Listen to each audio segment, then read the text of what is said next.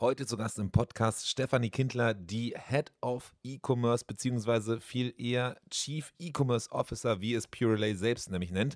Also sie leitet quasi das E-Commerce von Purelay und gibt heute hier im Podcast komplett einmal einen Rundumblick, einen Blick hinter die Kulissen, wie eigentlich Online-Shop und E-Commerce und vor allem der Online-Shop auf Shopify bei Purelay funktioniert. Super spannend, wir gehen tiefer rein in die ganze Thematik. Vor allem am Anfang machen wir einen kleinen Schlenker, ungewollt quasi, aber super spannend, umso mehr eben rein rein in Shopify Markets und wie generell Internationalisierung bei Purelay funktioniert, wie sie das angehen. Und dann gehen wir auch weiter rein in gesamte Learnings rund um Purelay, was den Online-Shop angeht, Pläne, Erfahrungswerte und, und, und. Das heißt auf jeden Fall eine super spannende Folge.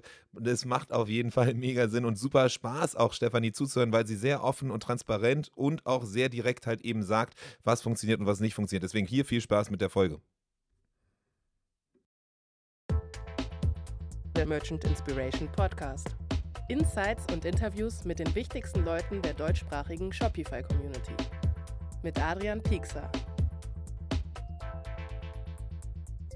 Doch bevor es losgeht, hier noch der Hinweis auf den Unterstützer dieser Folge. Wir haben schon länger und öfter über Pickware gesprochen. Sie sind ja ein neuer Unterstützer hier in der Merchant Inspiration Community, in unserer Shopify Community. Dabei sind sie gar nicht so neu, denn sie sind nämlich äh, ja schon lange dabei in Urgestein, äh, zu Hause ursprünglich mal in der Shopware-Welt. Das heißt, sie kennen sich sehr gut mit großen, komplexen Konstrukten und Unternehmen aus und wollen ja eben diese Stärke und das Wissen auch jetzt reintragen in die Shopify Community. Sie nennen sich selber als das Shopify All-in-One Warenwirtschafts System. Das heißt konkret, wenn du deinen eigenen Versand in-house machst, bieten sie dir alles, was du brauchst, um halt eben sauber und gut die Prozesse abzuwickeln, auch das Ganze zu versenden und eben auch das ganze Equipment da drumherum zu haben. Zusätzlich gibt es auch noch super Integrationen rund um Datev und Co. Das heißt, wenn du wirklich quasi Versand selber in-house machst, wenn du da richtig gut aufgestellt sein willst, dann schau mal vorbei. Bei Merch Inspiration gibt es jetzt auch gerade einen Unterstützerangebot, ein, ja, eine Promo, ein Monat gratis Pickware. Das heißt, wenn du da mehr erfahren willst, dann guck einfach mal bei merchandinspiration.com slash pickware vorbei. P-I-C-K-W-A-R-E. Das war gar nicht so einfach, das Ganze zu buchstabieren, aber Pickware, das erklärt sich, glaube ich, von selber. Deswegen schau einfach mal vorbei. Das könnte definitiv spannend für dich sein. Ein Monat gratis unter merchandinspiration.com slash pickware.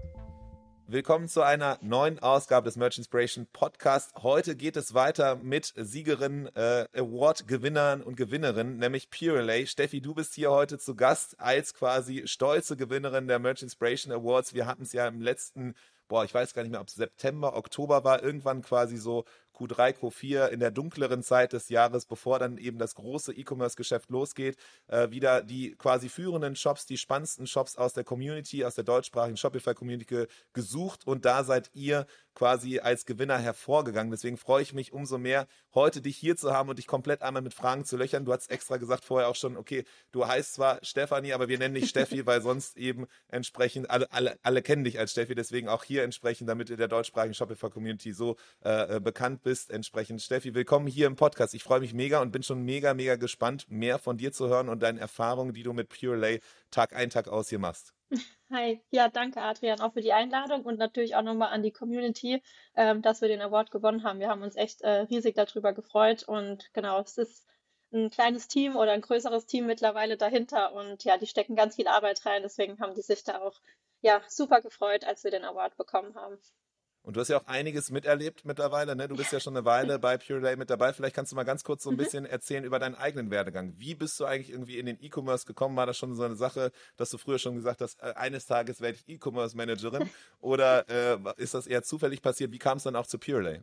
Ja, es war eher tatsächlich zufällig. Ähm, ich habe ein äh, Studium gemacht, ein duales Studium an der DHBW in Mannheim, äh, Wirtschaftsinformatik bei Südzucker in Mannheim, also eher altmodischer Konzern und bin da intern dann gewechselt irgendwann ähm, in, zum Bereich und habe mich um den äh, B2B Online-Shop bei denen gekümmert und habe mir schon gedacht, ja, das ist schon ganz cool, aber B2B und dann mit Zucker war jetzt nicht so meins.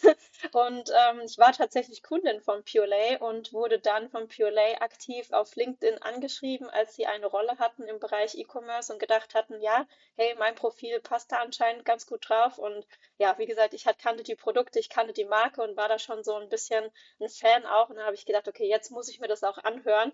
Und dann hat es tatsächlich auch geklappt bei Purelay. Und ich bin jetzt seit fast vier Jahren äh, schon bei Purelay, habe angefangen als E-Commerce Manager wurde dann quasi Teamlead und dann jetzt auch Head of und bin jetzt mittlerweile auch äh, ja, Chief E-Commerce Manager, nennen wir das bei uns. Ähm, genau, und bin da auch auf der Führungsebene quasi mit bei Purelay. Ja. Crazy, also was für eine Entwicklung aus Zucker quasi komplett offline hin zu und B2B mhm. hin zu B2C online und äh, eben auch äh, eine D2C-Marke. Äh, und ähm, wie, das heißt, vor vier Jahren gestartet quasi bei Purelay. Das, da warst du die erste, die quasi dann in den E-Commerce-Bereich reinkam, wahrscheinlich an der Seite der, der, der, der drei Gründer. Ähm, ja, wir hatten keine E-Commerce Manager zu dem, also ich war die Einzige. Ich habe dann einfach den Shop, die Zugänge bekommen und dann hieß es, da mach mal. und äh, genau, wurde noch angelernt und alles, was wir damals gemacht haben, war wirklich sehr, sehr manuell. Also da von Produktanlage bis zur Produktsortierung. Also da haben sich wirklich einzelne Leute manchmal hingesetzt, nebenbei das gemacht. Und dann äh, ja, haben die Gründer aber gesagt, hey, wir brauchen jemanden, der dann Fokus drauf legt. Und dann habe ich angefangen ähm, und dann habe ich auch nach und nach mein eigenes Team quasi aufgebaut. Ich glaube, nach einem Jahr hatten wir dann nämlich mehrere Shops auch und ich konnte nicht mehr alles alleine ähm, handeln. Und dann haben wir angefangen, das Team aufzubauen und haben nach und nach mehr E-Commerce Manager oder auch äh, UX-Designer eingestellt dann. Ach cool. Und wie viele seid ihr mittlerweile, um so ein Gefühl dafür zu kriegen? In meinem Team sind wir jetzt zehn Leute. Genau, also Crazy. da sind okay. Da sind wirklich, da sind Shop-Manager dabei, äh, das ist ein Web-Analyst äh, ist dabei, da ist, da sind UX-Designer zwei Stück dabei, da sind dann auch ein Backend-Developer dabei, da ist jemand für Integration, für Schnittstellen dabei. Also insgesamt sind wir zu zehnt, genau. Okay, crazy. Also von, von 1 auf 10 mhm. in vier Jahren, äh, ja. das, das ist schon mal beeindruckend. Und dann, genau, das ist schon erwähnt, so es gibt verschiedene Shops. Das heißt, das ist so ein klassischer Multi-Shop-Ansatz, den ihr da fahrt. Äh, warum braucht ihr verschiedene Shops? Halt eben dann für die verschiedenen Kernmärkte über den deutschsprachigen Shop hinaus. Dann eben habt ihr wahrscheinlich dann für jedes Zielland, das wichtig oder groß genug ist, dann einen eigenen Shop. So hatten wir es, so war der Anfang bei uns. Also wir hatten den deutschen Shop als allererstes, dann kam Frankreich, Italien und dann so für Rest of EU haben wir es genannt, ähm, haben aber jetzt seit Mitte letzten Jahres auf Shopify Markets komplett umgestellt, weil diese fünf, wir hatten am Schluss fünf Stores, äh, ich habe Schweiz noch vergessen, wir hatten fünf Stores und das war einfach nicht mehr handelbar im operativen Management, die alle synchron zu halten ähm, mit den ganzen Änderungen. Wir haben eine relativ hohe Launchfrequenz, das heißt, wir müssen relativ oft die Webseite auch umstellen oder anpassen und das war in fünf verschiedenen Stores dann einfach nicht mehr möglich, weswegen wir dann auf Shopify Markets äh, geswitcht haben. Okay, das heißt einfach aufgrund des Pflegeaufwands, der natürlich extrem wird, weil du im Grunde dir es vorstellen kannst, wie wirklich duplizierte Shops, wo du, wenn du ja. eine Anpassung vornimmst in einem Shop, wenn ja. du zum Beispiel die Startseite anpassen willst oder sagst, okay, ich möchte jetzt das Design auf der, auf der Produktseite anpassen, dann musst du es quasi dann jedes Mal wieder reingehen in die verschiedenen ja. Stores, das dann anpassen und das ist natürlich ein riesen äh, Pflegeaufwand und dann auch natürlich nochmal von Seiten der ja, verschiedenen Tools und, und Schnittstellen. Du hast erwähnt, ihr habt da extra eine Person sogar für die Schnittstellen zuständig. Ja. Heißt, das ist einfach ein Riesenaufwand, ein Riesenrattenschwanz, wo ihr gesagt habt, boah, das, das, das geht doch einfacher. Exakt. Also jede einzelne App, die wir runtergeladen haben, die wir eingestellt haben, musste ja in jedem Store genauso das Prozedere wieder, wiederholt werden. Ähm, Apps, Produktpflege, also dass der Katalog aktuell ist, musste man ja auch immer dann in allen Stores dran denken, bloß keinen vergessen ähm, dass da alle Produkte auch dann live sind. Und im Endeffekt, wenn man mal ehrlich ist, gab es gar keinen Grund für die einzelnen Märkte mehr, weil wir nie unterschiedliche Marketingaktivitäten gefahren haben. Also der Deal war immer ja. in allen Ländern gleich. Äh, die Produkte waren in allen Ländern gleich. Also es, es gab dafür einfach auch keinen kein, kein marketingtechnischen Grund, das so zu machen. Und da haben wir gesagt, hey, wir fassen alles jetzt zusammen in einem Store. Und ja, wir haben es gemacht. Äh, es war ein bisschen holprig am Anfang, würde ich sagen, ähm, aber im Endeffekt sind wir froh, dass wir es gemacht haben und ähm, ja, es hat einiges erleichtert bei uns im Daily Doing. Okay, spannend. War, ich hatte das gar nicht so auf dem Schirm, dass ihr quasi diesen Schritt gemacht habt. Das ist natürlich mega mhm. spannend, weil natürlich ganz, ganz viele verschiedene Shops auch immer wieder sich diese Frage stellen, okay, Shopify Markets, macht das Sinn? Äh, gebührenseitig und Co. ist ja auch noch was dabei. Ist das komplett ausge, ausgegoren oder ist da irgendwie, muss man früher oder später diesen Multishop-Ansatz gehen? Normalerweise fange ich ja immer erstmal im Podcast an, so ein bisschen über die Marke zu reden, über irgendwie die, die, die Eindrücke, damit man so ein Gefühl dafür kriegt. Aber ich finde das gerade mega spannend und würde da gerne dann direkt mal tiefer reingehen, wenn ich dich ja. schon hier habe und äh, eben dein Wissen anzapfen äh, kann. Ähm, heißt aber so ursprünglich dann eben dieses Multi-Shop-Ansatz, als ihr das gewählt habt, als die Entscheidung dafür fiel, dass ihr eben einen Shop habt für Deutschland, einen Shop für dann eben äh, ein anderes Land, äh, Schweiz hat zu erwähnen und dann nochmal quasi Rest EU und insgesamt waren das halt eben fünf verschiedene Shops, die ihr hattet. Das ist zu einer Zeit gefallen noch, als eben ähm, ja, Shopify Markets noch gar nicht wirklich existierte ne, und es eher ja. dann eben der Grund auch war, ja, okay, man braucht halt Multivährung, man braucht halt eine Übersetzung und das geht halt einfach nicht sauber mit halt eben ja. Übersetzungs-Apps und Co. Deswegen halt eben eigene Shops. Ähm, oder gab es andere Antriebe? Nee, genau wie du beschrieben hast eigentlich. Also es gab Shopify Markets so noch nicht äh, von der Funktionalität her. Und da war das Gelernte von uns einfach, ja, dann machen wir einen eigenen, machen wir einen neuen Shop auf, so eine neue Instanz und äh, das funktioniert schon. Ähm, war vielleicht am Anfang auch nicht so durchdacht oder man war sich nicht so bewusst, was da dann alles dahinter steht, wirklich in der Pflege von diesem Shop und von dieser Instanz dann nochmal. Ähm, aber seitdem es dann Shopify Markets gibt, haben wir uns relativ schnell auch für die erste Beta-Version angemeldet, waren da immer im regelmäßigen Austausch auch mit Shopify, ähm, haben verschiedene Sachen vorab geklärt wie gesagt, während der Integration kamen dann doch nochmal ein, zwei Punkte, die wir so nicht wussten, sage ich mal, oder wo es Limitierungen gab. Ähm, genau, kann ich dir gerne noch mal, gleich nochmal drauf eingehen. Und aber im Endeffekt haben wir es dann relativ zügig auch umgestellt bei uns. Also ich glaube, wir haben den ersten Store umgestellt. Oh, jetzt muss ich nochmal überlegen. Ich glaube, der erste Schritt war Schweiz in den deutschen ja. Store wegen den Übersetzungen, weil es halt alles Deutsch war. Das war für uns somit das Einfachste. Ähm, das Schwierigste bei der Schweizer Integration war tatsächlich die Währung, weil wir da Schweizer Franken haben und nicht äh, Euro. Das heißt, da kam eine zweite Währung dazu. Ähm, und die anderen Stores sind dann danach gekommen. Nachdem die Schweiz fertig war, haben wir dann Frankreich, danach haben wir Italien, danach EU. Also immer so ein bisschen äh, schrittweise einfach gemacht. Also nicht alle Stores auf einmal, weil das wäre auch nicht äh, machbar gewesen mit den ganzen Übersetzungen. Genau. Wie sieht das fulfillmentseitig aus? Habt ihr quasi äh, ein Lager, von dem ihr dann aus Mannheim quasi raus verschickt in die Welt oder ist es so, dass dann auch bestimmte Länder eigene Lager haben und äh, entsprechend, wie, wie, wie ist das, dass ihr das abwickelt dann? Also wir haben ein Lager hier in Mannheim und versenden ähm, weltweit dann quasi von okay. diesem Lager aus. Ja. Okay, das heißt so diese Herausforderung, die es sonst manche anderen Brands vielleicht haben, dass sie in der Schweiz ein eigenes Lager haben oder nochmal anderswo, das, das habt ihr nicht, sondern ihr habt ein zentrales Lager, aus dem halt eben verschickt wird. Genau, bei der Schweiz ist es so, wir haben noch eine Firma dazwischen, die quasi die Pakete für uns erhält und die dann an den Endkunden sendet, aber das hat, glaube ich, ähm, nur zolltarifliche Gründe. Zoll, genau, ja. Genau. Ja. genau, aber ja, ansonsten okay. geht alles aus unserem Lager raus. Also die Produkte sind alle bei uns hier in Mannheim. Okay, spannend. Das heißt so da nochmal halt eben, was das für euch einfacher macht. Ihr habt ein Lager.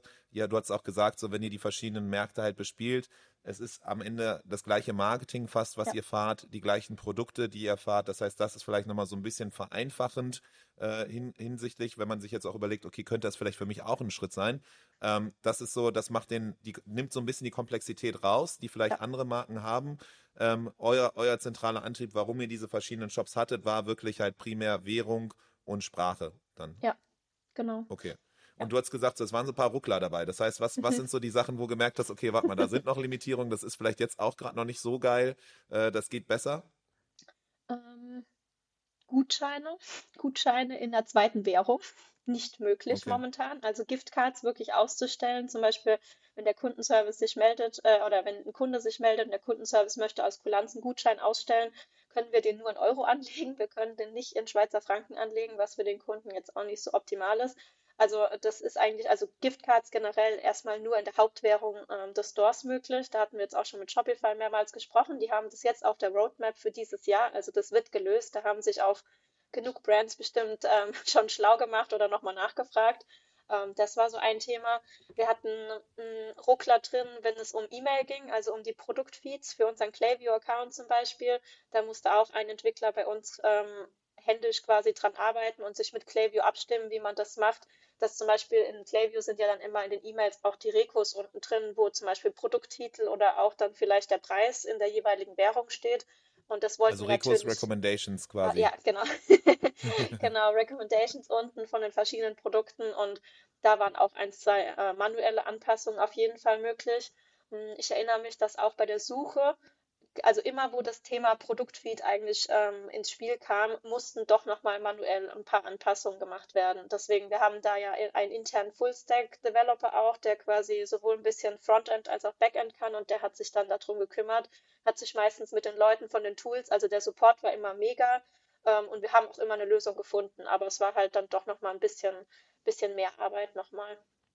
Okay, also speziell halt eben alles, was so dann eigentlich am Ende auch wieder auf eben Sprache oder die Basisinformation mhm. in dem Shopify-Account angeht. Da, da gibt es dann Ja. immer wieder Ruckler. Du hast jetzt das erwähnt, nämlich in der Produktsuche, in dem Produktfeed, äh, wenn es dann auch eben an E-Mail und so weiter ging, weil dann eben Ja. quasi die Basissprache in Shopify ja nach wie vor eben äh, Deutsch ist zum Beispiel oder Englisch oder was auch immer man für eine Basissprache eben wählt, aber wenn es dann halt eben in die übersetzte Version gehen soll, die, die Übersetzung findet ja nach wie vor quasi mit einer Übersetzungs-App statt. Das heißt, es findet quasi an einem oder, oder mit einem mit Shopify auch eine eigene Übersetzungs-App, aber es ist quasi nochmal Mhm. nicht quasi nativ in dem eigenen äh, Shopify-Admin drin und dadurch geht das dann quasi verloren, weil halt in diesen Schnittstellen von den verschiedenen Tools so erstmal nicht vorgesehen ist oder die noch nicht ausgerichtet sind quasi auf der, noch volle alles, Fülle die, von, die von sind Shopify alle noch Markets. nicht so 100% so weit, würde ich sagen. Das ist genau das Gleiche mit Payment-Providern. Zum Beispiel Ja. in Klarna ist auch noch nicht in der, also diese Integration zwischen Shopify und Klarna ist noch nicht so weit, dass wir jetzt auch mit der zweiten Currency bezahlen können. Das heißt, wenn ein Schweizer Kunde auscheckt mit Klarna,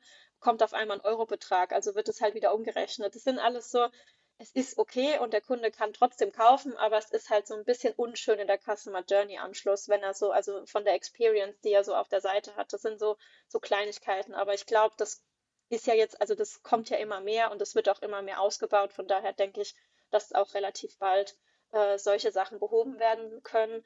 Ähm, du hast angesprochen, die Übersetzungstools, das war tatsächlich auch ein Thema bei uns, äh, gerade Langify. Also wir ne- nehmen Langify und die Shopify-eigene ähm, Translations-App, die es gibt. Beide Mhm. haben Vor- und Nachteile. Langify ist zum Beispiel für mich so, also wenn ich da reingehe, dieses User-Interface, ich finde es schrecklich.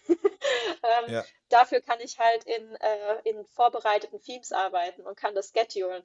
Bei der Translation-App von Shopify kann ich nur im Live-Theme Übersetzungen hochladen. Das ist so, wenn wir dann Drops vorbereiten mit größeren Änderungen am Content, ist es schwierig, dann möchte ich das nicht erst live machen. Dann möchte ich, dass alles zu einem Zeitpunkt live geht und schon erledigt ist. Ähm, ja, aber wir- ja, alles Vor- und Nachteile, würde ich sagen. Genau, genau. Zu, zu den Apps hatten wir auch gesagt, so Vor- und Nachteil, alles. So manchmal ist es so das kleinere Übel, was man wahrscheinlich bei Shopify-Apps Ja. eben wählen muss und gucken muss, was der, der, der geringste, die geringste Reibungsfläche halt irgendwie mit sich bringt. Ja. Ähm, andere Sache, die natürlich auch immer wieder bei, bei, bei Shopify Markets kommt, beziehungsweise Übersetzungs-App, ist dann halt die Thematik mit SEO, weil da ja auch immer, oder, oder wo viele argumentieren, ja, okay, äh, Linkstruktur und dann eben auch die Art und Weise der Übersetzung, das ist halt eben am Ende auch nicht ganz, das ist eine Art Workaround, so und nicht hundertprozentig sauber. Für Ja. euch ist SEO dann aber wahrscheinlich irgendwie als Marketingkanal nicht so relevant, wie es dann wahrscheinlich Social Media und andere Marketingkanäle einfach sind, oder? Oder wie? Ja, schon. Also wir, wir machen SEO und wir sind da auch schon extrem viel besser geworden im letzten Jahr. Also unser Sichtbarkeitsindex ist extrem gestiegen, das muss man schon sagen. Ähm, aber natürlich ist es jetzt nicht vergleichbar mit einem Creator-Marketing-Kanal oder mit äh, ja, Paid Social, also mit Facebook oder so. Also das kann man jetzt nicht vergleichen. Aber es ist schon nicht zu unterschätzen, würde ich sagen. Und ich glaube, die Änderungen und die Sachen, die wir gemacht haben in den letzten Jahren, haben auf jeden Fall schon dazu beigetragen, dass wir da extrem viel besser geworden sind. Ich glaube, wir hatten einen Sichtbarkeitsindex von 1 und haben jetzt in dem letzten Jahr tatsächlich auch mal über die 2 geschafft dann. Also das war dann auch schon mal so ein Milestone für uns. Okay, perfekt. Und dann gleichzeitig so ein, vielleicht als so ein Abschluss zu dem Thema, das, was ja der Antrieb war, warum ihr diesen Switch zu Markets gemacht habt, Stück für Stück, ähm, war ja auch, um diesen Pflegeaufwand zu reduzieren und das hat sich bewahrheitet. So, das heißt, es Genau. ist jetzt wirklich im Alltag wesentlich einfacher, schneller geworden. Ihr könnt schneller irgendwie Sachen anpassen. Ihr habt, äh, spart euch Kosten durch eben, ja, die, die Zeit, die du oder dein Team reinstecken musst. Gleichzeitig die Leute vielleicht aus, aus der Logistik und Co., weil es halt eben auf einmal und die Übersichtlichkeit und Co., also all das, verschiedenste Faktoren, wo du auch eben nachweislich jetzt sagen kannst, hey, so, das hat mega Sinn gemacht. Genau, Kosten auf jeden Fall, Pflegeaufwand meiner Meinung nach auch. Ähm, da haben wir immer noch ein paar Optimierungspotenziale, glaube ich. Da gibt es bessere Translations-Apps, die auch mit AI arbeiten, die uns viel abnehmen könnten nochmal, dass äh, ein Shopmanager sich gar nicht mehr um diese Übersetzung eigentlich kümmern muss. Das ist für uns so der Next Step. Aber auch wie du sagst, im Lager, wir müssen nicht mehr die, ähm, die Bestände synchron halten zwischen den Stores. Das war auch immer so ein Thema, bloß keine Oversells zu haben und ähm, das ist jetzt alles komplett entfallen. Also da ist schon einiges, hat sich da verbessert und ist auf jeden Fall ähm, effizienter und skalierbarer geworden jetzt. Das heißt, unterm Strich auf jeden Fall der richtige Schritt. Ja, würde ich, auf Okay, jeden Fall. sehr gut. ja gut, dann haben wir jetzt einen kurzen Schwenk oder Deep Dive reingemacht in Shopify Markets. Auch auf jeden Fall mega spannend, vor allem das von euch zu hören. Äh, erstens überhaupt eben so äh, Insight aus dem Alltag zu hören, rund um Shopify Markets zu hören, dass halt eben auch eine Brand wie ihr in eurer Größe halt eben auch Shopify Markets nutzt und sogar den Schritt zurück gemacht habt, halt eben von der Multishop-Instanz, also verschiedenen Shops je Markt, rüber halt zu Shopify Markets und ihr auf jeden Fall mega happy seid. Äh, auch die Gründe aufgezeigt, warum ihr eben happy seid, vor allem dieser Pflegeaufwand, die Kosten, das Ganze drumherum, auch dann eben bei euch natürlich relevant, da kommen wir vielleicht gleich nochmal drauf, halt eben basierend auf eurem Marketing, ihr, äh, Influencer-Marketing ist ja ein große, großes Thema, dann eben Drops ja. wahrscheinlich auch und dann darüber, dann daraus resultierend äh, Überverkäufe und Co. natürlich ein Thema, was natürlich umso schwieriger ist, je mehr Shops man hat, wenn man aus einem Lager das Ganze rausmacht und am Ende die, die, die Lagerbestände synchronisieren muss. Das heißt, da auf jeden Fall der Schritt. Shopify Markets haben wir jetzt schon mal soweit erfahren. Seid ihr happy mit? Dann lasst uns doch mal vielleicht den Schritt äh, äh, dahin gehen, wenn man jetzt fragt, okay, jetzt haben wir viel über euer internationales Setup äh, verstanden. Ich weiß aber noch gar nicht genau, wer ihr eigentlich als Marke seid oder was ihr für Produkte verkauft. Vielleicht kannst du mal uns ganz kurz so ein bisschen abholen. Purelay, ich glaube tatsächlich, ihr seid ja so eine Art Aushängeschild äh, äh im Shopify-Kosmos, so von unter den deutschsprachigen Brands werdet ihr immer oft genannt. Eure Gründerin ist ja auch sehr viel auf verschiedensten Bühnen unterwegs, sei es OMR und auch äh, äh, anderswo. Das heißt, auch da hat man wahrscheinlich schon mal Berührungspunkte gehabt und auch auf LinkedIn seid ihr sehr, sehr stark. Ähm, aber vielleicht kannst du mal so ganz kurz so, so, so eine Kurzbeschreibung quasi darüber machen, was Purelay eigentlich ist, wer Purelay ist. Mhm. Ja, klar, gerne. Ähm, Purelay wurde 2016 von, genau, du hast schon gesagt, Alisa, Freddy und Etienne. Alisa ist unsere genau, Gründerin, die man auch oft kennt, äh, aus anderen Podcasts oder von anderen Stages ähm, gegründet. Und ja, wir bieten eigentlich für unsere Kunden, also wir sind auch eine D2C-Brand, ähm, haben unser Fulfillment, unser eigenes Lager in Mannheim, also auch hier bei uns lokal alles, ähm, machen das alles selbst. Und wir bieten quasi den Kunden äh, Produkte an aus ja, Hawaii-inspirierte Schmuckstücke, also Schmuckprodukte, äh, Lifestyle-Produkte und seit neuestem jetzt auch Beauty-Produkte tatsächlich. Ähm, das ist eine neue Sparte, die wir für uns äh, jetzt quasi angehen gerade. Und genau bei uns in, als Marke geht es ganz viel darum, dass wir halt diesen Aloha, diesen, diesen Lebensstil vermitteln möchten und auch an die, an die, an, an die Kunden bringen möchten. Und ganz viel um Connections und Verbindungen. Also die ganze Story von Hawaii ähm, ist quasi zwischen den Gründern ja entstanden. Alisa und Freddy haben auch auf Hawaii geheiratet, haben sich diese Lay-Kette, also das Wort Pure Lay besteht aus Pure und Lay. Pure für so diesen wirklich reinen, für diese Reinheit, für diesen Lebensstil und dieses äh, Delay steht eigentlich für die hawaiianische Blumenkette, die dort so das wichtigste Symbol eigentlich ist für Liebe und Anerkennung und auch Wertschätzung. Und so hat sich auch der Markenname zusammengesetzt und genau das ist eigentlich das, was wir auch als Brand transportieren möchten, diese, diese Connection, diese Verbindung zwischen Menschen zu schaffen durch unsere Produkte, würde ich sagen, genau. Und wie du auch gesagt hast, sind so im E-Commerce, also sind eine der Brands, die am schnellsten, glaube ich, mit am schnellsten gewachsen sind ähm, als Startup und ja, sind da jetzt relativ etabliert schon mittlerweile. Kann, kannst du so einen Indikator nennen von Größenordnung, irgendwas, was so einen Eindruck gibt, sei es irgendwie verkaufsstärkster, äh, verkaufsstärkster Tag, bestimmter Drop von irgendwie Produkten, Influencer, mit denen ihr zusammenarbeitet, äh, Teamgröße, die ihr seid, äh, mhm. damit man mal so ein Gefühl dafür kriegt? Also mittlerweile sind wir jetzt, glaube ich, so um die 100, zwischen 170 und 175, nagel mich nicht fest, das schwankt manchmal, ähm, Personen bei uns im Team. Dazu zählt natürlich auch ähm, das komplette Lager. Also so um die 50 bis 60 Personen bei uns sind allein im Lager tätig und der Rest ist quasi dann ähm, die anderen Leute aus dem, aus dem Headquarter, aus dem Büro. Ähm, genau, Jahresumsatz äh, zweistellig ähm, sind wir zwischen, ich glaube, fast 60 Millionen jetzt rausgekommen letztes Jahr. Und ähm, das meiste oder unser wichtigstes Produkt im Jahr ist immer unser äh, Pure Lay Schmuck Adventskalender, den es so, also auch einer der besten Adventskalender ähm, in dem Bereich, ähm, den es glaube ich gibt. Und ja, da sind wir auch. Ohne, ohne subjektive Meinung da jetzt rein reinzumischen, äh, auf jeden Fall äh, so aus deiner Perspektive so der mit der beste Adventskalender, den es im Schmuckbereich gibt. Ja, okay, das heißt, dass, äh, wenn man jetzt hier zuhört und sagt, okay, das ist spannend, da möchte ich mehr, mehr erfahren, was den, den Adventskalender so besonders macht, da muss man sich jetzt noch so ein bisschen zusammenreißen. Das wird wahrscheinlich erst so äh, äh, September oder was äh, dann relevant werden. Tatsächlich haben wir auch letztes Jahr gemacht, dass es schon einen Presale gab im, im Mai. Und das ist auch was, was wir jetzt für dieses Jahr uns einplanen oder andenken, auf jeden Fall. Also es wird immer ein Presale geben. Ähm, Genau, in welcher Form auch immer. Und dann äh, der offizielle Sale wird immer Ende August oder im September dann stattfinden. Genau. Okay, mega spannend. Das heißt auch da dann eben so ein bisschen, wie man es mhm. aus dem Black Friday oder auch irgendwie mittlerweile ist ja nicht mehr Black Friday, sondern oft ein Black Month, wo dann immer es weiter nach vorne rückt. Quasi mit dem Adventskalender habt ihr auch gemerkt, okay, das Ganze kann man auch schon äh, Weihnachtsstimmung im, im Mai ver, ver, äh, versprühen. Wir haben es nicht gedacht. Wir haben es letztes Jahr zum ersten Mal ausprobiert und selbst im Mai haben wir, glaube ich, fast 5000 Kalender verkauft. Also in dem Sommermonat, wo eigentlich noch keiner irgendwie an Adventskalender denkt. Okay, crazy. Ja. Und vor allem halt dankbar aus eurer Sichtweise natürlich, weil dann könnt ihr damit auf jeden Fall schon mal fest kalkulieren, das schon mal fest auf jeden Fall quasi in die Produktion geben und habt danach immer noch mal einen Restpuffer halt, was ihr, was ihr in den Verkauf geben könnt. Ne? Genau, ne? die Idee war letztes Jahr auch, dass man äh, quasi eine Art Personalisierung in dem Presale an, anbietet, dass der Kunde wirklich auch entscheiden kann zwischen zehn Produkten, welche fünf möchte er denn da reinnehmen. Ähm, das wollten wir den loyalen Kunden quasi als Incentive auch so ein bisschen geben, also als Vorteil dafür, dass sie halt zu früh kaufen. Und es hat uns halt auch einen guten Einblick äh, gegeben von den zehn Produkten, welche kommen denn am besten an. Und da kannst du dann auch nochmal vielleicht für die Massenproduktion nochmal ein, zwei Änderungen vornehmen. Also das ist schon mega interessant von dem Konzept her, das so aufzuziehen und da auch nochmal ein paar Insights einfach zu bekommen. Ähm, ja, Okay, spannend. Das heißt, hier auch Presale genutzt als quasi mhm. weitere Möglichkeit für Research, um ja. zu gucken dann eben für, was, was gut an Produkten ankommt, was ihr dann nutzen könnt für, für später. Nicht nur quasi aus Cashflow-Sicht oder Vorfinanzierung, sondern halt eben auch vor allem aus, aus dieser Research-Sichtweise super spannend für euch. Cool. So, das heißt aber, Schmuck ist nach wie vor so das zentrale Thema. Du hast erwähnt, ja. ihr seid jetzt den Schritt gegangen, habt euch das Produkt, die Produktpalette erweitert, aber Schmuck nach wie vor so eigentlich der, der Haupttreiber wahrscheinlich, ne? Schmuck auf jeden Fall weiterhin Kerngeschäft, ja. Ja, okay, cool. Das heißt, jetzt wissen wir jetzt schon so ein bisschen mehr über Pure Ray. Vielleicht nochmal ganz kurz, auch wir haben ja über den Online-Shop gesprochen. Wie mhm. wichtig ist tatsächlich der Online-Shop? Welche Rolle hat er? Ihr seid ja primär auch über den digitalen Verkaufskanal groß geworden, ne? Aber ja. mittlerweile habt ihr auch schon andere Verkaufs Verkaufskanäle oder war es immer schon, dass ihr verschiedenste Kanäle hattet?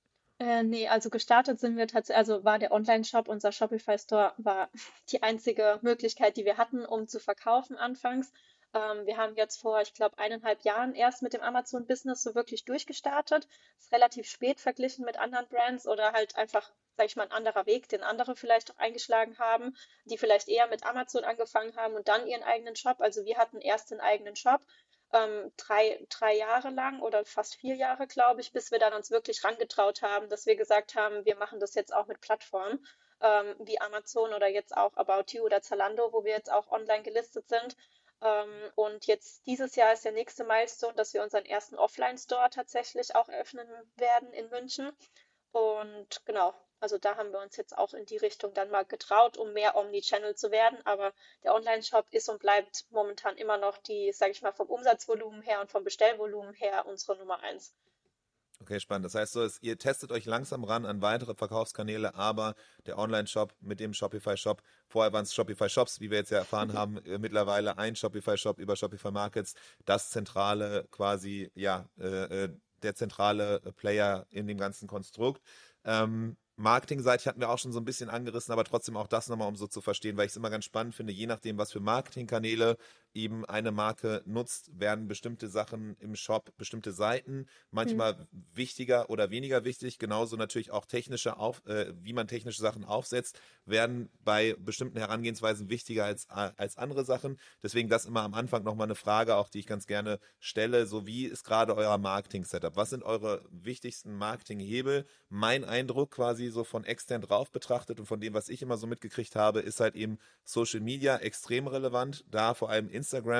Äh, ich würde vermuten, wahrscheinlich TikTok mittlerweile, aber auch mit Videocontent und Co. auch eine gewisse Relevanz, aber nach wie vor Influencer-Marketing, das, das, das A und O.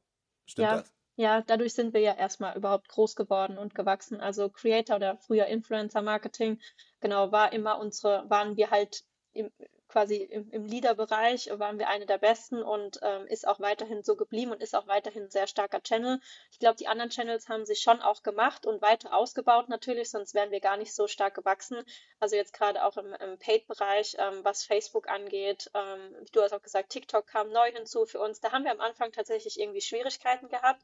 Mittlerweile haben wir es aber, glaube ich, auch wieder da den Dreh einigermaßen raus ähm, YouTube, Snapchat, also sehr divers aufgestellt auch. Ähm, natürlich auch Paid Search trotzdem, also mit Google Ads. Ähm, dann haben wir die organischen Kanäle trotzdem, wie du schon gesagt hast, mit SEO. Dann haben wir ja auch ein E-Mail-Marketing, also das ganze Thema Retention. Wir haben WhatsApp ähm, stark ausgebaut, auch im letzten Jahr tatsächlich. Ähm, genau, also das sind so unsere, sage ich mal, Hauptkanäle. Hm, wir haben okay. noch unsere eigene App, aber die sehe ich ehrlich gesagt nicht als, also die ist für mich kein Marketingkanal, das ist eher so ein ja. Medium, als ob die Bestellung über den Shop oder über die App reinkommt, ist im Endeffekt ja nur ein anderes Medium. Ähm, was wir auch noch haben, aber auch nicht als wirklicher Channel gilt bei uns, ist äh, unser Subscription, also unser Abo-Modell. Ähm, genau, der Mahina Club heißt es bei uns. Das ist ein monatliches Schmuckabo und das ist tatsächlich auch noch ein sehr starker ähm, Wachstumsfaktor für uns und ähm, ja, Umsatztreiber, das, sag ich mal. Das funktioniert, weil es gab mhm. mal eine Zeit, äh, wo, wo ich noch relativ frisch in der Shopify-Welt war, vor so, vor so fünf Jahren, glaube ich, da wurde überall gefeiert, irgendwie das Abo-Modell, da muss, muss jede D2C-Brand auf jeden Fall früher oder später hin, egal welches Produkt, aber wenn du Abo hinkriegst, dann hast du auf jeden Fall monatlich Recurring Revenue, äh, heißt egal ob Schmuck, Kosmetik, äh, ob äh, Essen, Getränke oder was auch immer, äh, versuch alle Leute in den, ins Abo reinzukriegen und es hat irgendwie jeder ausprobiert. Und mittlerweile hat man so ein bisschen gesehen, so, oder die Einsicht kam, ja, warte mal, vielleicht ist erstmal nicht jedes Produkt äh, so sinnvoll für, für Abo, weil einfach äh, quasi ja, Leute das halt eben sich nicht, nicht immer wiederkehrend brauchen. Und das andere ist dann aber ja. eben auch so, ja, Abo ist natürlich auch immer so ein bisschen, zumindest äh, bei den Deutschen gefühlt wahrscheinlich so eine, so eine Abo-Sparfalle. Irgendwie so, lieber bestelle ich dann, wenn ich es brauche. Ich weiß gar nicht genau, wann ich es wieder brauche. Ihr habt es aber geschafft, also du sagst so, äh, bei euch das Abo, wo, wo ich jetzt sagen würde, okay, Schmuck hätte ich jetzt gar nicht so erwartet aber ist es mehr so eine Experience dann einfach? Ist Teil davon irgendwie Teil eines Clubs zu sein, dass ihr dann auch irgendwie Events anreichert, quasi Exklusivität einer, einer Gruppe zu sein? Ist es irgendwie der Überraschungsfaktor? Was ist so, dass das Abo besonders macht?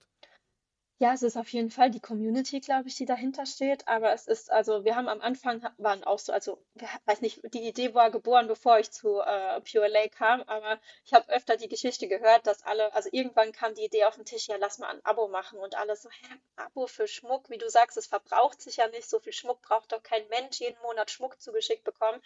Aber tatsächlich, also wir haben 14.000 aktive Mitglieder in diesem Abo ähm, klar schwankt es auch mal, manchmal äh, wird ein Monat übersprungen oder man, äh, manche kündigen, aber also 14.000 im Schnitt und das ist schon eine ganze Menge, muss ich sagen. Ähm, Fall, also es funktioniert richtig gut. Ähm, aber wir haben natürlich auch erkannt, dass wenn wir jetzt den nächsten Step machen wollen und das wirklich hochskalieren wollen auf eine andere Nummer, dass wir da vielleicht das Konzept nochmal neu denken müssen. Also wir haben jetzt auch angefangen mit unserem Loyalty-Programm letztes Jahr und haben auch da versucht, dann den Mahina Club zu integrieren. Also im Loyalty-Programm gibt es dann auch verschiedene, ähm, sage ich mal, Stufen, die man erreichen kann. Und zum Beispiel der Mahina Club ist dann die oberste Stufe. Also wir haben den dann auch schon immer versucht, damit rein zu integrieren, damit man halt exklusive Benefits bekommt, ähm, dass man zum Beispiel für seine Punkte bestimmte Produkte einlösen kann und so. Also das ist dann schon damit eingearbeitet. Und wie du sagst, halt die Community ist einfach nochmal was äh, ein bisschen einzigartig, glaube ich, was hinter dem ganzen Abo oder hinter dem Ganzen steht. Aber ihr habt jetzt nicht das Special Invites oder so, nur Club-Members dürfen dann irgendwie an bestimmten Meet and Greets oder so teilnehmen. Sowas ist dann noch nicht Teil, sondern es ist eher einfach das, das Feeling dabei zu sein, noch näher an der Marke zu sein. Genau, also noch ist es nicht äh, Teil von dem ganzen Konzept. Das wird aber gerade auch nochmal überarbeitet, dass man guckt, welche ähm, ja, welche, welche, welche Vorteile man wirklich den äh, Mahina Club-Mitgliedern dann nochmal bieten kann, die sie dann nochmal abheben von dem Rest. Genau. Okay, spannend. Spannend auf jeden Fall, dass das dann eben doch geht. Vielleicht dann doch vielleicht der ein oder andere, die ein oder andere, die hier zuhört und sagt so, ja, okay, vielleicht versuche ich es dann doch nochmal. Aber äh, auch hier nochmal das Kennzeichen halt eben oder auch, auch nochmal das, was, was auch immer wieder hier bei verschiedenen Gästen im Podcast wir merken, ähm, die Community, das ist einfach so extrem wichtig, um das Produkt herum halt eben Leute zu versammeln, die an das Produkt, an die Marke, an, an eben das dahinter glauben und ja. das auch so vereint, weil dann kann man auch selbst Sachen, wo man denken würde, es würde nicht funktionieren oder Sinn machen, sowas wie Abo macht dann auf einmal doch, doch Sinn 14.000, das ist auf jeden Fall eine Ansage. Ähm, wir hatten ja gerade schon mal so ein bisschen über Tools gesprochen und, und äh, deswegen wird da nochmal ganz kurz so Abo-seitig, welches Tool nutzt ihr da? Äh, Recharge. Okay, und das auch immer schon genutzt äh, und, ja. und zufrieden, nicht zufrieden? Doch, ich würde sagen, also soweit, also es funktioniert so, wie es funktionieren soll. Ähm, wir haben aber tatsächlich noch nicht Shopify Subscriptions. Ähm, also so, da gibt es ja auch diese neue Funktionalität nativ in Shopify. Wir haben aber halt schon immer alles in Recharge aufgesetzt gehabt. Deswegen ja. haben wir uns das jetzt noch nicht getraut, da irgendwie was zu wechseln oder uns das nochmal anzuschauen. Also da bleiben wir jetzt momentan auch erstmal ähm, bei Recharge, glaube ich.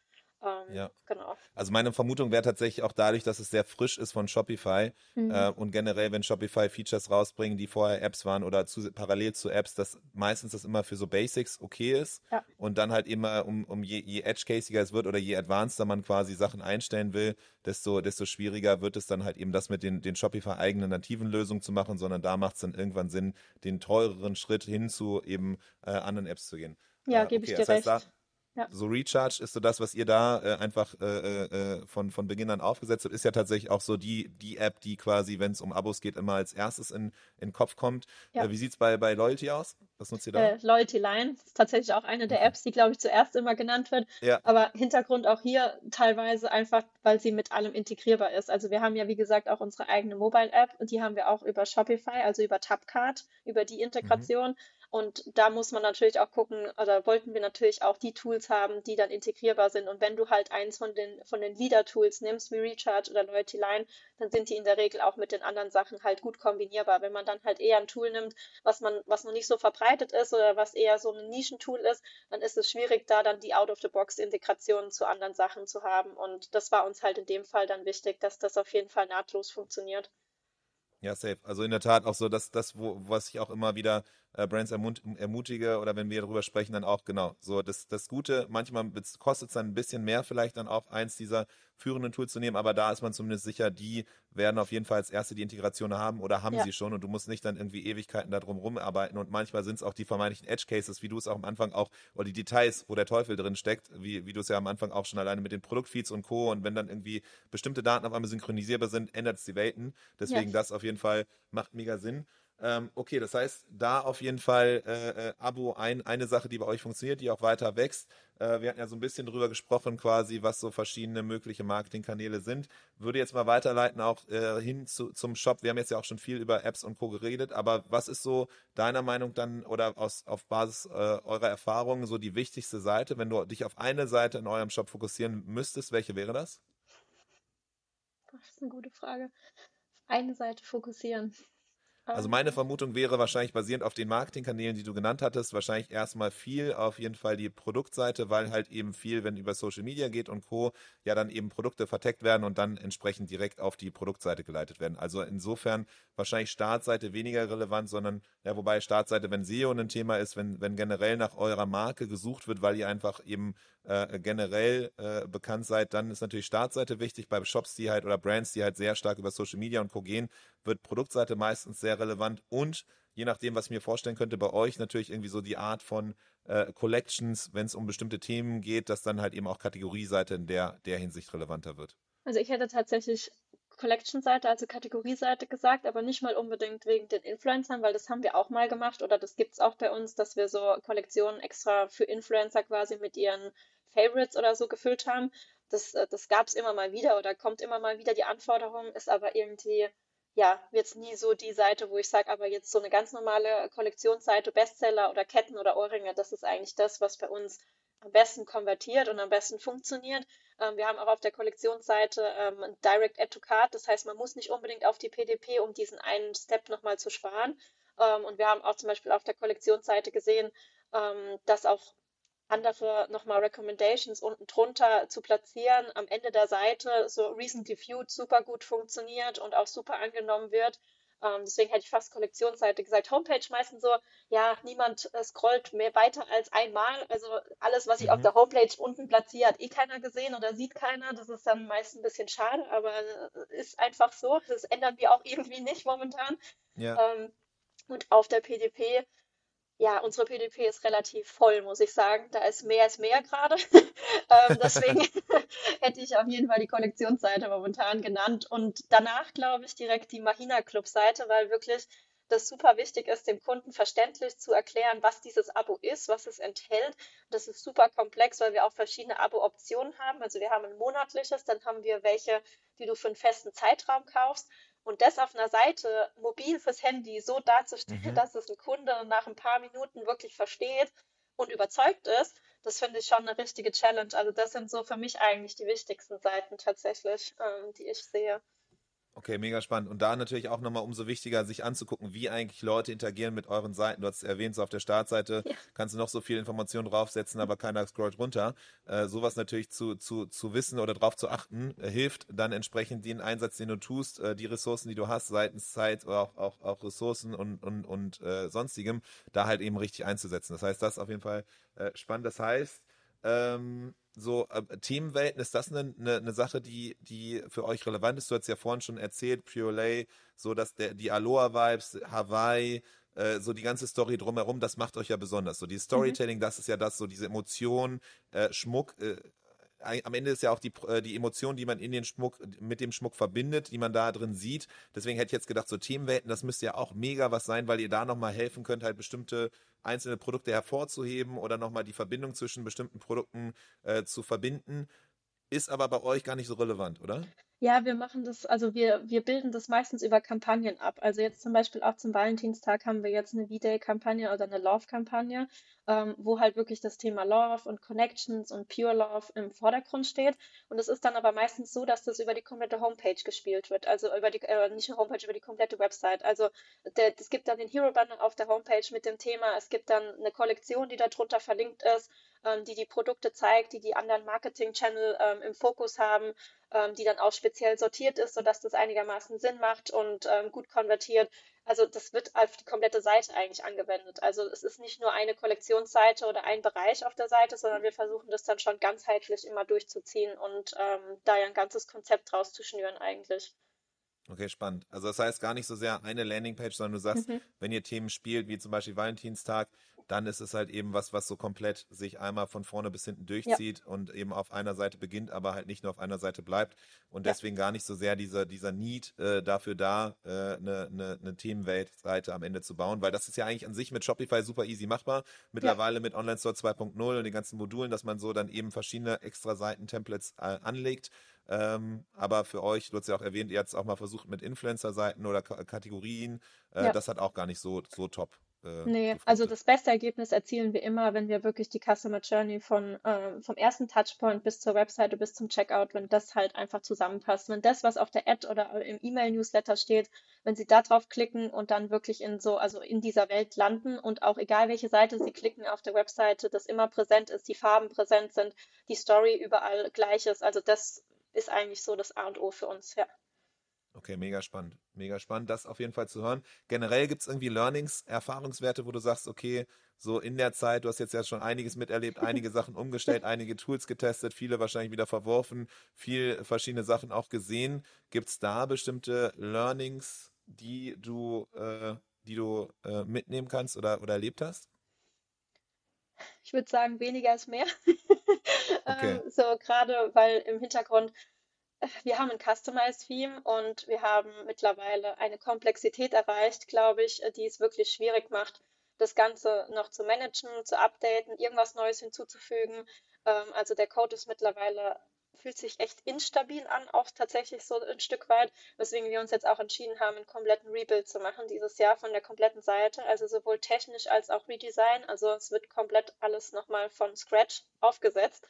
Ähm, okay. Ja, weil ein Cleanup einfach nicht mehr gereicht hat, ehrlich gesagt. Also man hat zu viele Anforderungen und dann auch teilweise zu viele Edge Cases gebaut und ja. mittlerweile ist es nicht mehr ein Haus mit einem Raum, sondern es sind so 30 Reihenhäuser nebeneinander äh, mit fünf Stockwerken und ja, da müssen wir, da müssen wir auf jeden Fall wieder gucken. Also deswegen haben wir jetzt auch gesagt, wir versuchen uns immer auf die, auf die wichtigsten Sachen zu fokussieren und nicht für jeden einzelnen Edge Case immer dann eine, eine customized Lösung. Also wir versuchen jetzt mittlerweile auch mit, mit Apps oder mit Standard Out-of-the-Box-Sachen ähm, zu arbeiten und die halt minimal anzupassen für unsere Needs. Ähm, das ist so unser neues Go-To, dass wir halt nicht zu viel customizen. Also also dann auch nicht zu komplex denken ja. seitens dann Produkten oder den Anforderungen, ja. sondern da Bewusstheit sich selber quasi Grenzen aufzuzeigen, sodass man gar nicht irgendwie super viele individuelle Features baut, sondern ja. da halt viel halt eben auch auf Out of the Box zurückgreift. Hintergrund dessen, ihr habt jetzt gerade quasi immer weiter angedockt, immer weiter äh, äh so jeden einzelnen Fall quasi ausgearbeitet und dann immer wieder programmiert äh, Flickenteppich draus geworden, Riesenflickenteppich. Ich finde es eigentlich ganz passend, dass du das Beispiel mit, den, mit, dem, mit dem nicht mehr nur noch einen Raum, sondern irgendwie viel, viel drumherum äh, äh, gewählt hast, weil das tatsächlich auch was ist, was ich öfters versuche äh, zu nutzen, um, um halt eben so ein bisschen irgendwie, ja, äh, Themes versus individuell bauen halt eben nahezulegen, weil es tatsächlich so ist, du kannst auf Themes zurückgreifen, wenn du halt eben so diese Standard-Cases halt innerhalb des Rahmens bleibst, die, die so ein Theme zur Verfügung stellt. Wenn ja. du aber dann auf einmal merkst, okay, du, du brauchst halt irgendwie noch, äh, äh willst das andocken und und das andocken, dann kann es halt irgendwann sein, es kann funktionieren, wenn es Kleinigkeiten sind, wenn es auch innere äh, äh, Raumanpassungen sind, aber wenn du auf einmal ja. dann noch äh, äh, zehn, zehn Räume und dann nochmal da was andocken, dann kann es halt ganz, ganz schnell halt eben komplett nicht mehr intuitiv sein, die Wege im, im Haus quasi nicht mehr logisch ja. sein und so ähnlich ist ja mit der User Journey auch. Und deswegen, äh, also das, das ist sowas, was ihr jetzt mittlerweile gemerkt habt. Ihr geht quasi wieder einen Schritt zurück und sagt so, hey, lass uns das simpel denken, lass uns das logisch und einfach denken und uns selber quasi dann so ein bisschen zwingen dazu, simpler, äh, simpler ja. zu gehen. Ja, auf jeden Fall. Okay. Also wir verlaufen uns gerade so, also wir haben uns ein bisschen verlaufen in unserem Haus, in unserem Wohnkomplex, aber jetzt finden wir es wieder zurück, genau. Okay, spannend. Gibt es sonst noch irgendwie Sachen, wo du sagst, okay, das ist jetzt ja so hinsichtlich quasi so Shop-Struktur und, und Co. Kategorieseite hatten wir auch so ein bisschen angerissen, dass du da, ja. ihr, ihr nutzt da den Direct Add to Card-Button, der äh, anscheinend ganz gut angenommen wird ja auch. Ähm, Gibt es sonst noch irgendwie Sachen zu anderen Seiten, weiteren Abschnitten, irgendwie generell Learnings rund um den Shop? Mm, ich überlege gerade mal noch, was es noch so gibt. Also es gibt auf verschiedensten Seiten verschiedenste Learnings. Also jetzt auch gerade bei der Produktseite zum Beispiel haben wir gemerkt, dass die Reviews zum Beispiel gar nicht so wichtig sind unten. Also da scrollt auch nie jemand runter eigentlich. Ähm, stattdessen ist der Fokus halt so extrem auf Produktbildern und auf der ähm, dass man jedes Detail erkennt bei dem Produkt, dass man äh, reinzoomen kann, dass man die Qualität von dem Produkt wirklich wahrnimmt auf der Seite. Also das war jetzt nochmal sowas für uns. Ähm, Genau, ich überlege gerade, was es noch so gibt. Ähm, ja, so ganz allgemeine natürlich auch so, dass man sagt, wir fangen erstmal mit einem ähm, mit einem Minimum an Anforderungen oder mit einem Minimum-Produkt quasi an, versuchen das erstmal live zu bekommen und dann zu lernen und das dann weiter zu verbessern. Das ist auch noch so ein Ansatz, ähm, wo wir uns manchmal am Anfang zu sehr im Detail verrannt haben, weil wir auch da versucht haben, alles abzubilden und wir sind einfach, wir haben es halt nie live bekommen oder konnten gar keine Erfahrungen sammeln, weil wir uns viel zu verrannt haben da. Also auch da immer erstmal simpel starten und dann gucken, was ist denn wirklich nötig und was muss man denn noch ergänzen oder anpassen. Weil ganz Hast oft du ein Beispiel von, wie ihr es so gemacht habt in der, in der Vergangenheit, äh, wo, wo es nicht so war oder wo es jetzt extrem ja. gut war, genau diesen Schritt zu gehen?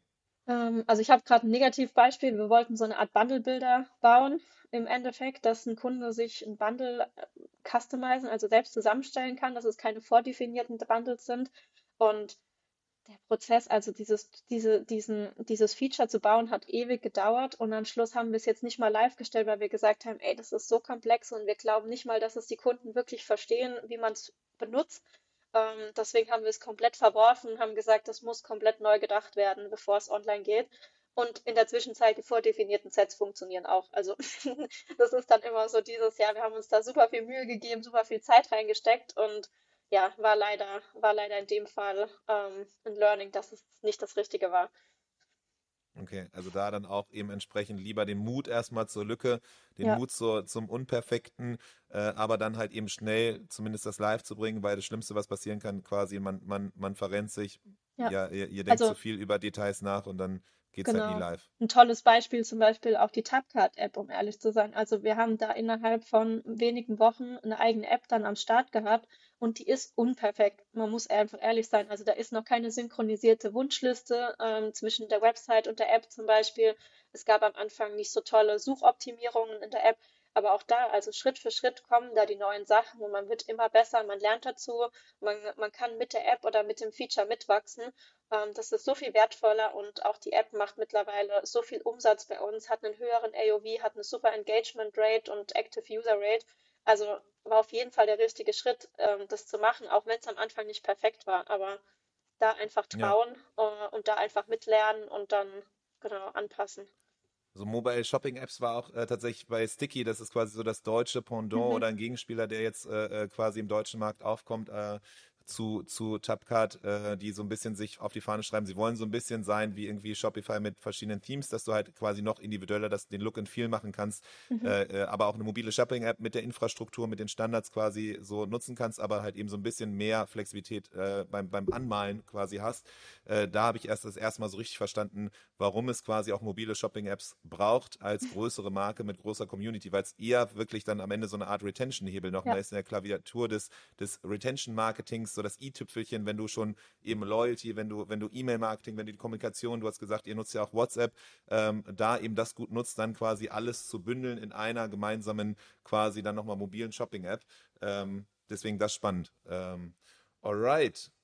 Gut, ich hatte noch ewig viele Fragen, aber tatsächlich äh, ist, es, äh, ist es so, dass, dass das einfach schon so mega spannend war. Äh, äh, angefangen eben mit dem, mit dem Deep Dive rein in Shopify Markets, dann nochmal so ein bisschen über, über euch, eure Marketingkanäle äh, zu erfahren, dann zu erfahren quasi, dass ihr äh, das Abo sehr wohl im Schmuckbereich gilt, geht, zumindest wenn man eine starke Community hat und dass das auf jeden Fall auch ein weiterer Fokusbereich ist. Für, äh, aus seiner Sicht vor allem die Kategorieseite mega spannend ist und auch hier gar nicht zu sehr in Landingpages zu denken, sondern halt wirklich den Fokus auf eben ja äh, intuitive Naviga also intu intuitives Auswählen der Produkte halt eben drauf zu gucken, ähm, Add to Card direkt auf der Kategorieseite mit drauf, die Produktseite vielleicht ein bisschen zu voll generell, ihr jetzt den Schritt macht, einen kompletten Rebuild nochmal zu machen, weil halt eben über die Zeit sehr, sehr viel Verschiedenes sich angesammelt hat, ihr sehr viele Edge Cases versucht habt abzubilden, die dann einfach zu komplex, zu viel wurden und das generell auch ein Learning von euch äh, über die Zeit, dass halt eben so der, der Schritt, sich selber Grenzen zu setzen, standardisierter vielleicht zu denken,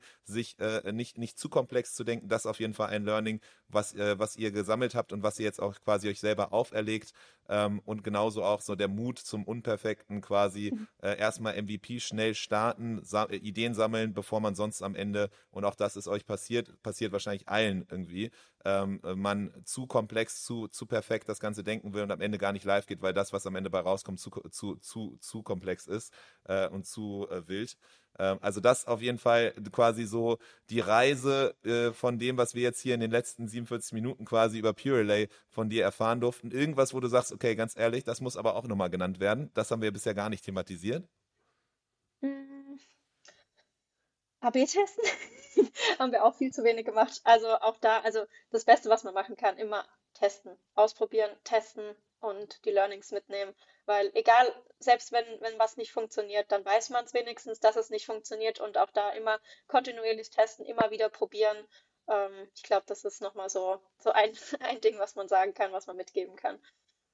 Cool. Steffi, Riesendank auf jeden Fall schon für all die ganzen Insights, das Wissen, was du bisher äh, uns geteilt hast. Was ist so, wenn wir so einen Ausblick wagen äh, in quasi jetzt aktuell und das, was ansteht? Du hast schon erwähnt, eine Sache, die ansteht, ist eben dieser Rebuild, einmal quasi komplett aufzuräumen. Das andere ist, man kann schon erwarten, dass quasi gegen Mai rum vermutlich irgendwann nochmal ein, ein Presale stattfinden wird äh, von, von dem Adventskalender und äh, euer, euer Club, da, da geht auch noch mehr plus die Erweiterung vom, vom Produktportfolio ist schon begonnen und wird wahrscheinlich auch weiter fokussiert. Äh, sind das so die Themen, die auch jetzt quasi bei euch anstehen oder gibt es noch was?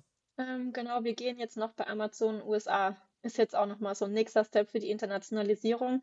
Das wollen wir jetzt nicht direkt über den Online-Shop machen mit unserem eigenen Fulfillment. Da haben wir gesagt, wir gucken erstmal bei Amazon, wie das überhaupt ankommt, wie das angenommen wird auf dem Markt. Aber das ist jetzt auch nochmal ein wichtiger Step. Wir haben gerade erst die, äh, die, die Firma gegründet in der U in, in US, ähm, damit wir da auch live gehen können. Okay, spannend. Das heißt, so da eben der Markteintritt über erstmal Marktplätze. Mhm. Das heißt, da der einfacher denken, weil ihr nicht direkt einen Online-Shop braucht. Ihr müsst nicht quasi direkt komplett ganz von Null auf Marketing machen, sondern könnt so ein bisschen die Reichweite von, von Amazon auch nutzen, um ja. dann halt eben Gefühl dafür zu kriegen, ist der Markt vielleicht auch der, um weiterzugehen. Und du hast erwähnt, es kommt sogar bald dann eben noch der Flagship-Store in München, in München, wo man genau. dann auch mal vorbeischauen kann. Genau, ab dem Frühjahr, ich denke so März, April soll der dann eröffnen. Okay. Sehr cool. Steffi, Riesendank auf jeden Fall. Äh, ich bin mir sicher, dass wir auf jeden Fall nochmal äh, die ein oder andere Gelegenheit äh, äh, bekommen, dann irgendwie noch weitere Fragen, noch tiefer reinzugehen in bestimmte Themen. Aber das war jetzt hier auf jeden Fall schon mal mega spannend, dir zuzuhören, zu verstehen, was quasi alles so im E-Commerce bei euch hinter den Kulissen passiert. Du hast ja erwähnt, über vier Jahre hast du einiges äh, miterleben können bei Pure Relay schon da, was, was in Sachen Online-Shop und Co. passiert. Ähm, bis, bis zum nächsten Mal wünsche ich dir auf jeden Fall äh, ja noch weiterhin viel Erfolg mit den ganzen ganzen, die ganzen Themen, die ja da anstehen, ist ja nicht gerade ohne. Ne? Das heißt, da ist schon eine gewisse To-Do-Liste auf, dein, auf deinem Zettel. äh, deswegen da auf jeden Fall viel Erfolg und ich, ich würde mich freuen, wenn wir uns dann irgendwann mal, wir machen bald auch wieder ein Meetup in München tatsächlich, vielleicht sieht man sich ja da und sonst ähm, auf der äh, Konferenz im September oder eben äh, irgendwann anders irgendwo, irgendwann. Äh, auf jeden Fall an dieser Stelle riesen, riesen Dank, dass du dabei warst und dein Wissen geteilt hast. Danke nochmal für die Einladung, hat mega viel Spaß gemacht und genau, ich hoffe, es hat weitergeholfen. Auf jeden Fall. Da war auf jeden Fall sehr, sehr viel Wissen dabei. Zumindest ich gehe hier sehr, sehr äh, äh, äh, wissend und mit neu, neuen äh, ja, äh, Insights raus äh, und bin mir sicher, da war auch einiges für die anderen dabei. Deswegen Riesendank, bis zum nächsten Mal. Danke, gerne. Das war der Merchant Inspiration Podcast in dieser Woche. Wenn du es noch nicht getan hast, abonniere uns. Bis zum nächsten Mal.